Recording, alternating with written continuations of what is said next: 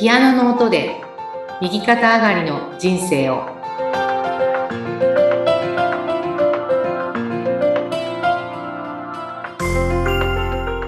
皆様こんにちは。東ひかりです。こんにちは、インタビュアーの山口智子です。えー前回、ご友人の同じ恋愛を繰り返されていた方が、そのループから抜けてなの結婚までというお話を伺いましたが、これはね、イラキシンさんのコンサートに行って、えー変化したというお話でした。ひかりさん、今日はどんなエピソードでしょうか？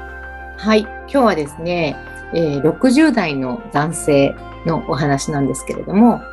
まあ、私がねお仕事で訪問介護のお仕事をしているのでその利用者さんの息子さんでしたは。利用者さんご自身はまあ90代の男性でお父様だったんですね。で、もああの本当にこう、うん、お医者様からは余命をね宣告されているような方で、まあターミナルケアというね、あの本当にもうこう最後をね、お家で見とるっていうような時に私は関わらせていただいたんですけども、で、そのまあ息子さんとはね、やはりこう、毎日のように顔を合わせていましたので、よくお互いのことがね、わかるような関係だったんですね。で、やはりこう、お父さんを見とるっていうね、ことは大変なことなんで、はい。すごく精神的にも、こう、プレッシャーと不安と、もういろんな慣れないことがいっぱい毎日毎日起こっておられたので、あの、疲れてもおられましたし、精神的にもすごくね、追い詰められていて、どうしてもこう、私との会話のやりとりの中でも、なんかちょっと怖いなって感じるようなこともありましたし、あの、スムーズにね、コミュニケーションが取れなかったりとか、あの、ね、おっしゃってることがこうどんどんどんどんこうちょっとこうずれていってしまったりとか、そういう状態になっておられた60代の方で、で、まあ、ご本人がおっしゃっていたのも、なんかこう、お父さんはね、すごくまあ、あの、90代の方だったので、もともと軍人さんでもあり、そしてあの、ね、戦争が終わった後は大きな社長のね、あ大きな会社の社長を引き受けるような方で、すごくまあこう、まあ華々しい人生だったんだっていうことをお話になっていたんですが、まあそれに比べて自分はね、本当にこういろいろ運がなくて大変だったんだっていうようなことを、あの、ご本人がおっしゃってたんですね。で私はまあ、あの、そうなんですかっていうことで、まあお伺いするような形だったんですけども、お父様が亡くなられた後ですね、コンサートに3回、井崎慎さんのコンサートに3回来られたんですよ。はい。でもその時が、もう号泣なさっていて毎回ですね。で、ご本人も、その井崎慎さんのコンサートって、そのこう、感情に訴えるというようなものではないですね。その、ね、井崎慎さんはその一緒にいる方の体の状態をそのままこう感じて、どんどん即興で演奏していかれるので、決まったメロディーがあるわけでもないですし、で私たちは多分、うん、やっぱりこう、ワクワクするような、こう、明るいメロディーを聴けば明るくなるとか、でそういう感情に訴えるものが、ほぼ音楽っていうのはそうだと思うんですけども、井崎慎さんのはもう全く別のものなので、あの、悲しい気持ちにさせるみたいなようなメロディーではないんですよね。だからご本人も、なぜ泣いてるのかがわからない。っうんうん。ておっしゃってたんですが、はい。本当にこう、3日間ね、まあ何週間かのうちの3日間だったと思うんですが、ずっと泣いておられまして、へうーん、何が起こったんだ、みたいな感じだったんですが。その3日のコンサートが終わった後に、うん一緒にまあお茶を飲む機会がありまして、うんもう全く別人になっておられました。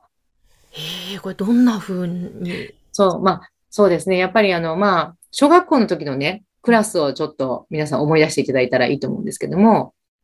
やっぱりその、いじめられちゃう、うん。何かこう影があるというか、ちょっとこう暗いものを持ってるというか、あとはまあ、お家がすごく大変なんだろうな。だからね、表情が暗くなっちゃうとか、そうういう子ってなんかこうクラスに何人か、ん。うんやっぱりいたかなと思うんですね。はい。うんで、その男性もご自身はそういうタイプだったっていうようなことをおっしゃっていたので、やっぱりその何かしらこう影のある状態がずっと、まあ60何歳までうん。つない、こうつながってたというか、ご自身がそういうものを持ったままうん。成長されてたんだなっていうのをまあ、ご自身でもやっぱり自覚されてたと思うんですけども、そういう暗いものがね、一気になくなって、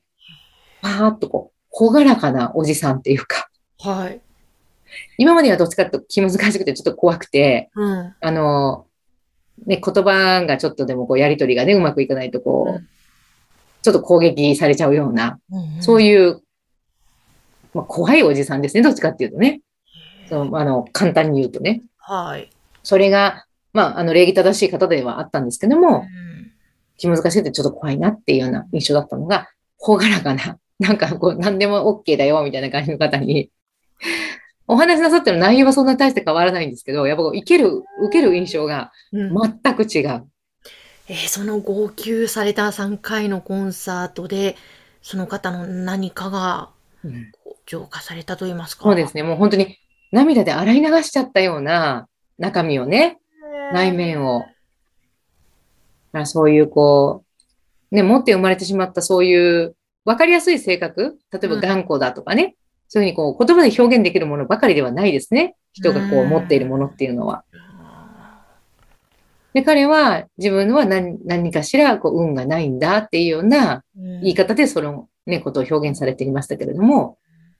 それがまあ、全く変わってしまったんですね。なんだこのコンサートはどういったものなんだろうってね、気になる方も多いと思うんですが。はい。おやっぱりね、あの、うん根源的に持って生まれてしまった運命を、あの、まあ、玉ねぎの皮って私よく言ってるんですけど、こう外側からね、こうペロン、ペロンとこうんう、一枚ずつこう、剥がれていくような。はい。で、感受性がどんどんこう取り戻されていきますので、うん人間の一番本質的なところですね。うんうんまあ、やる気になるって言っても、やっぱこう、やる気が出てこないと困っちゃうわけですね。うんやる気を出すぞ、頑張るぞって言っても、うんなんかこう、掛け声ではやる気にならないですよね。はい。なので、こう、本当に心から何かが生まれてくるっていうような元を作っていくのがやっぱり感受性かなと思うんですが、その感受性を育てていく、うんまあトレーニングのようなものなので、うんまあおすすめは、やはりこう、まあ私はね、よく最近お伝えしてるのが、まあ月に1回ぐらいはね、うん。まあ筋トレでもね、1回やって筋トレ終わりじゃないですよね。はい。やっぱりトレーニングは、こうね、週に1回とか月に1回とか、やっぱこう継続することによって、あ、だんだん変わってきたなっていうのがうん。実感できると思うので、感受性のトレーニングってほぼ、あの、世の中にそんなにたくさんないと思うし、うん。感受性のトレーニングを積極的に受けたんですっていう方は、はい。あんまり私は出会ってないので、皆さん初めての経験になると思いますから、うん。月に1回、ぜひね、まあ会場にお越しいただけるのであれば、東京、京都、仙台、盛岡、ね、こういった会場ではほぼ毎月のようにやってますから、来ていただきたいですし、でオンラインだったらね、うん例えば今日の夕方コンサートがありますってなったら、あの、明日から1週間、うん3000円で聞き放題ですので、オンラインでもぜひお聞きいただけたらと思います。わかりました。あの、はいぜひ興味あるなという方はこの番組の説明欄のところにひかりさんの LINE 公式こちらを貼っておりますのでぜひそちらから情報を見てみてください。ということで今日も大きな変化があった今日は男性のお話をしていただきましたひかりさんありがとうございました。ありがとうございました。